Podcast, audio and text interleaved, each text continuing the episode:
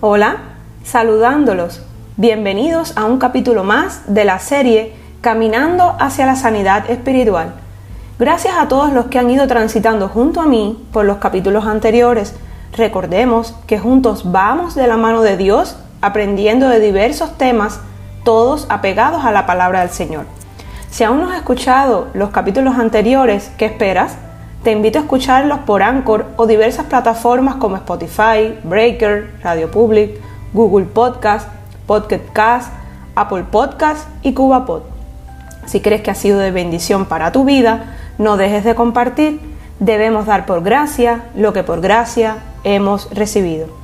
Estamos hoy en día viviendo una situación mundial que a todos nos preocupa si centramos nuestra mirada en las cosas del mundo.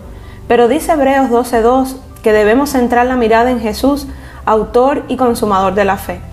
Por tanto, alejemos nuestra mirada de las cosas que nos contaminan, que nos provoca tristeza, pesar, preocupación, y centremos todo nuestro esfuerzo en conocer a Jesús, nuestro Salvador, humillarnos ante Dios y arrepentirnos de nuestros pecados.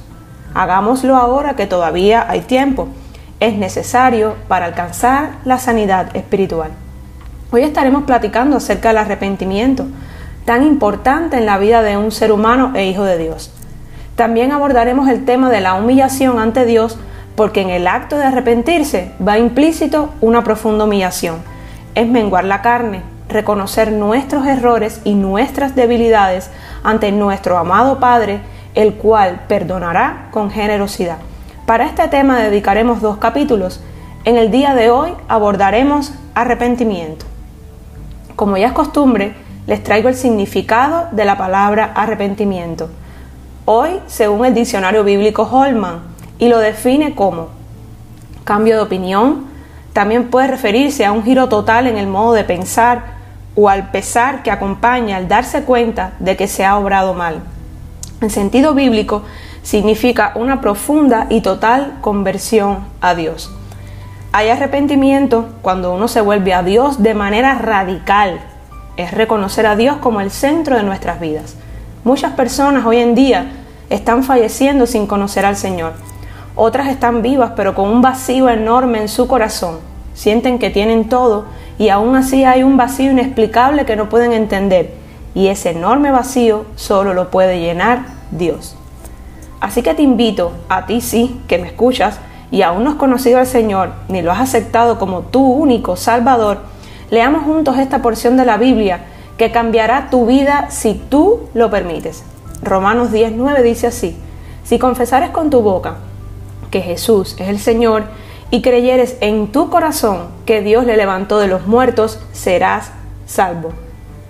Si mi pueblo que lleva mi nombre se humilla y ora y me busca y abandona su mala conducta, yo lo escucharé desde el cielo, perdonaré sus pecados y restauraré su tierra. Segunda de Crónicas 7:14.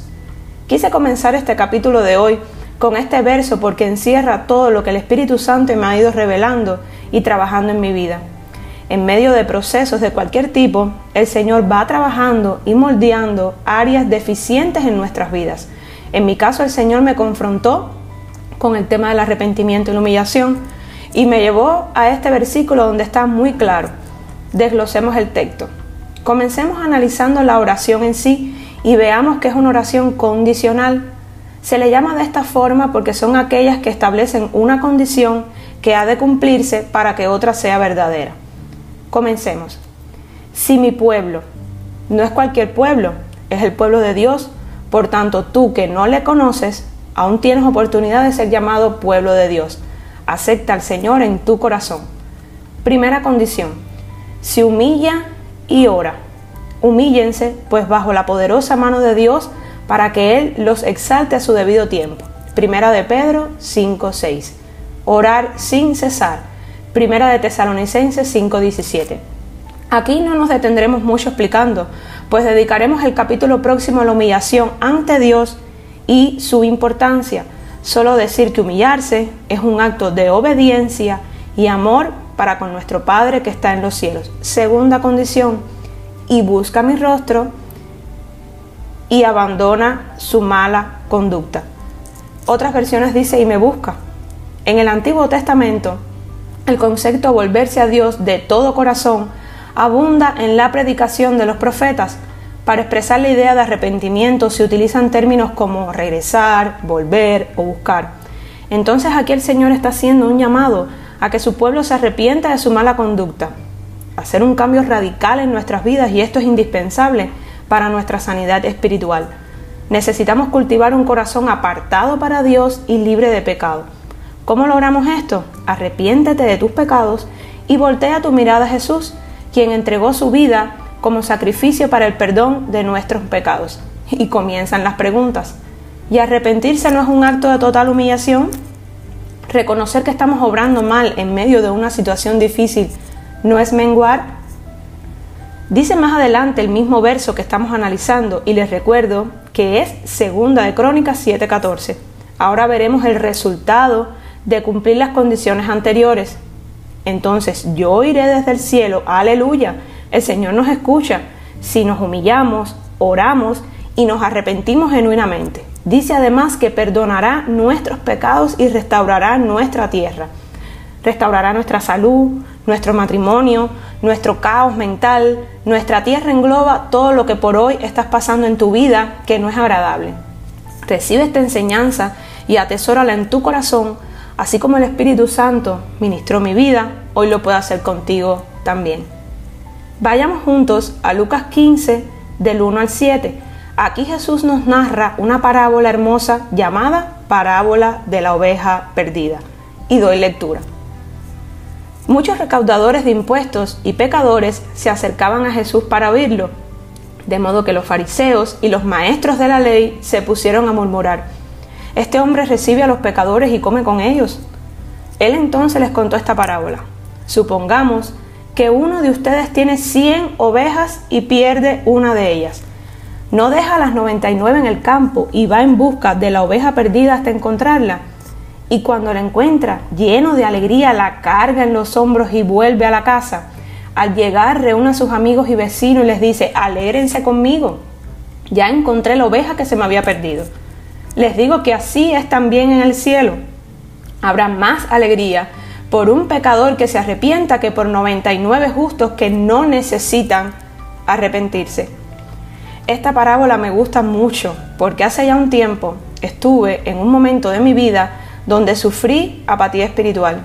Estaba un poco desmotivada y quizás como esa abeja me encontraba perdida. No sabía mucho cuál era mi asignación en Cristo y el Señor me llevó a leer Lucas 15 del verso 1 al 7. Para mí fue una gran sorpresa.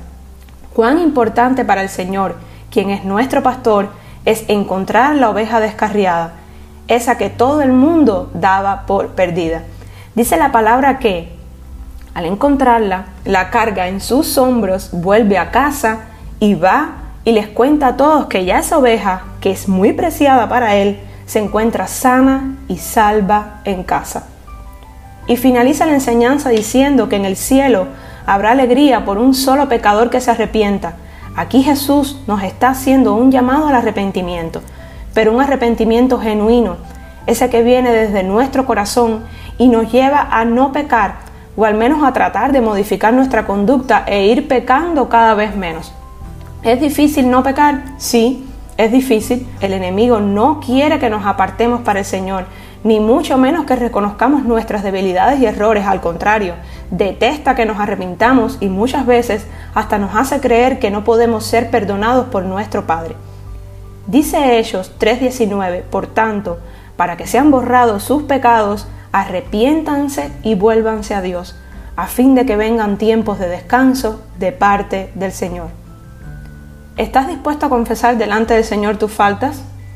¿Serías capaz de arrepentirte de tus pecados y soltar ese yugo que te ata y no te deja avanzar? Hay arrepentimiento cuando alguien ha sido convencido de la realidad de su pecado lo rechaza, renuncia a Él y se vuelve a Dios por medio de la fe en Jesucristo. El arrepentimiento es tan fundamental que cuando Pablo resumió su ministerio dijo, testifiqué a judíos y a gentiles acerca del arrepentimiento para con Dios y de fe en nuestro Señor Jesucristo. Hechos 20:21. Además, la experiencia del arrepentimiento precede a la salvación. Segunda de Pedro 3.9. El Señor no retarda su promesa, según algunos la tienen por tardanza, sino que es paciente con nosotros, no queriendo que ninguno perezca, sino que todos procedan al arrepentimiento. Tú que me escuchas hoy, todos somos pecadores. El Señor nos está llamando a arrepentirnos, a voltear la mirada solamente a Él y a alejarnos de lo que no edifica, de lo que no nutre nuestro espíritu, de lo que apaga nuestra esencia como hijos de Dios y nos hace perder el rumbo y el propósito para lo cual hemos sido creados. Hoy vengo a confrontarte, hoy vengo a incomodar tu oído. Quiero que en la intimidad, en tu lugar preferido, analices qué has venido haciendo que no está bien, analiza cómo reaccionas a, determinadas circunstancias. Si en verdad eres un buen ser humano y si obras bien en tu diario vivir. Piensa en los últimos días y reflexiona si has actuado bien, si no has pecado y si eres lo suficientemente humilde como para reconocer en qué has fallado. La buena noticia es que Dios te ofrece perdón si te arrepientes verdaderamente, no de palabras, sino que tu conducta vaya siendo modificada para que cada día agrades a tu Padre que está en los cielos. El proceso de arrepentimiento es constante, es diario, por eso es tan importante examinarnos y permitir que el Espíritu Santo señale aspectos que necesitan cambio. El arrepentimiento es más que un simple remordimiento. Te invito a que logres un cambio en tu vida. Se puede. Comienza aceptando tus debilidades, reconociendo las áreas que aún no has rendido al Señor y luego arrepiéntete, porque dice Jesús en Mateo 4:17, arrepiéntanse porque el reino de los cielos está cerca. ¿Lo puedes creer? Será hasta el próximo capítulo donde estaremos abordando el tema de la humillación ante Dios como acto de arrepentimiento genuino. Bendiciones de lo alto.